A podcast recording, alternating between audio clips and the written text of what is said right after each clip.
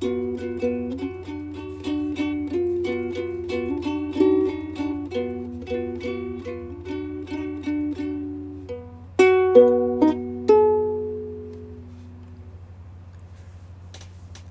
騎士のラジオから。こんばんは。鹿児島令和のボッケモン長里健太郎です。さあ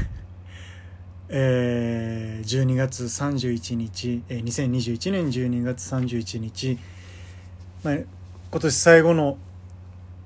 黒騎士のラジオから配信ですが、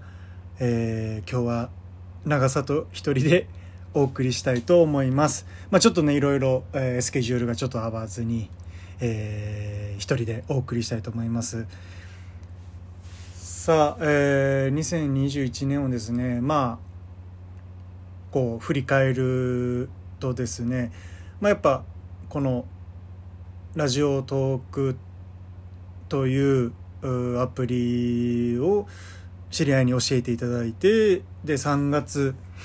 5日かな3月5日に、えー、初めて配信させていただきました、まあ、そこからね、えー、10ヶ月、えー、12そうですね456789101112そうですね。9ヶ月。えー、やらせていただいて71回目か。まあ、配信生配信を含めるともっとさせていただいております。まあ、これもですね本当に、まあ、コロナ禍でなかなか動けない中教えていただいてじゃあちょっと黒騎士の仲間たちとやろうかって始まったんですけど、えー、もちろん我々を知っていただいている方もたくさん聞いていただいてますし何よりですねこのラジオトークの中で我々を知っていただいて、えー、そこから聞いていただいている方もたくさんいらっしゃいます。そういうのがですねすごく嬉しい出会いだなって感じますしもっとたくさんの方に聞いていただいてそしてまあ我々、まあ、役者の端くれ名もなき役者ですけど、まあ、演劇であったり映画であったり、まあ、コマーシャルとか、まあ、いろんな媒体で見ていただいてああこの人なんだとかなんかそういうのをね楽しんでいただけたらなと思います。今後ともよろしくお願いします、まあ、そしてですねまあ振り返ると、えー、今年はですねまあいろいろ挑戦しながらキングオブコントもですね1回戦敗退しましたけどまあ負け惜しみを言わせていただくと、まあ、自分がですね5分で書いたやつを2分にしてしまったのが敗因だったなというのをすごく感じますので来年ねもし出る機会があったら 2, 2分ネタで、えー、攻めていきたいなと思います。まあ、これもまたねなんかいい報告できたらなと思います。で、えー、今年ですね、えー、短編映画自主映画を完成したやつ去年一昨年、えー、まあ去年か。2020年に撮影したやつを今年いろんな映画祭に出したりしたんですけどまあ残念ながら現状現在はどこの映画祭でも通らずという形だったのでまあねここで腐らずなんていうんですかね選ばなかった審査員を恨みながら、えー、次へもっと面白いものを人がおなんだこの人とこの作品はと思ってもらえるような映画を作れるように頑張っていきたいなと思います。またね来年もちょっと今動いてる企画があるのでこれも完成したら、えー、皆さんにお知らせしたいなと思います。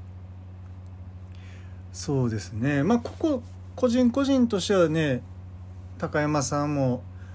えー、今年で1234本ぐらい出てるのかな舞台やったり自分も何本か見に行ったりとかしていってまあ来年1月後半にまた舞台やるみたいなので、えー、高山紀彦改めジョニー高山で SNS と検索していただけたら告知してありますので是非よろしくお願いします。でまあ白土白もいろいろ今年はあのワークショップというですね映画監督とか映画プロデューサーの方がこういろんなことをやっぱ教えていただくっていうのにたくさんあいつも行ったみたいで、まあ、そこからすごい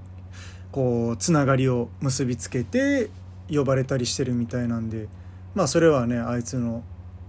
人徳であり魅力なのかなと思います。なかなかねワークショップそのお芝居のワークショップ行って呼ばれるってことはなかなかないのでまあ、すごいなってね素直に思います。でちょこちょこね出てくれてる、えー、藤岡典子。藤岡さんも、まあ、あの人も全国こう交通の交通指導のお姉さんかな。そういう形で行ったりとか。スーツアクターって言ってスー、えー、ヒーローショーの中に入ったりとか。でなおかつ司会もやったりとかいろいろ活動しながら女優業とか。であの人も裏方でいろいろやっぱ才能があるんでね。呼ばれるみたいで制作やらいろんなことをやってますのでね。またその辺もいいお知らせできたらなと思います。で自分長里としてですね、えー、来年1月21日から、吉祥寺のアップリンク吉祥寺さんで「えー、桃源郷的娘」という映画が公開されます。これはですね、えー、太田圭監督が自主映画で作った作品なんですけどそれをなんと、えー、劇場公開まで持っていったというすごいなとただただ尊敬しますけど私はですねあの1本目、太田監督の1本目の「狂える世界のためのレクイエム」というのも出させていただいて今回2度目で、えー、一緒に出させていただいて。あのー、まあ何て言うんですかねすごい監督がですね、まあ、昔から映画オタク文学オタクもうとにかく詳しいんですよ。まあ、そういうのを僕好きでねいろいろお話しさせていただいたりしてで、まあ、そういうのがちょこちょこやっぱ詰まった作品かなっていうものだと思います。決してこう大衆向けではないけどすごく見る人が見たらものすごい作品だなって感じると思います。えー、ぜひ劇場で映画館でご覧ください、えー、映画特別鑑賞券というのがアップリンク吉祥寺さんで購入できるので、えー、サイト等で問い合わせていただきますとありがたいです。はい。えー、そうですね。まあ活動としてはまあちょこちょこ、まあ、長里としては来年いい報告もできるかなっていうのもあります。今年ね9月ちょっとコマーシャルも出さ出させていただいたりとかあとはねすごいこれも面白い映画に出させてもらって、まあ、来年どっかでまた、えー、皆さんにお知らせできるかなと思います。そうですね。まあ年末まあ、バタバタしながらも無事ね2021年まあいろいろありましたけど年越しできるかなと思います。さあそしてですねまあなんといっても今年、えー、2021年4月30日、まあ、黒騎士の仲間といいますか、えーまあ、前から我々を知ってる方は知ってる方も多いんですけど2019年に私が脚本演出出演で長編舞台をさせていただいたえー、明日が来たら祝福を」という舞台やったんですけど、まあ、それのプロデューサーというか「えー、やケンちゃんやりなよ」って言ってくれたのが越後さんでした。まあ初めての長編舞台の脚本っていうのは不安とかやっぱり、一歩踏み出すのがねなかなか難しい中越後さんの後押しがありやらせていただいて、まあ、そこからもまあね昔からの付き合いありますけどまあ、そこからもいろいろこういうことをやろうと思ってますとか、えー、なんといっても自分が初監督初自主映画ですけど初監督の主演が越後拓也で。これもね、えー、今ちょっと考えてるのは YouTube で公開なのかなっていうのも考えてます。決定したらまたお知らせしたいと思います、えー、4月30日に越後さんがまあ亡くなってうん まあ2年弱かな。2年弱まあ2年か丸2年ぐらいの闘病生活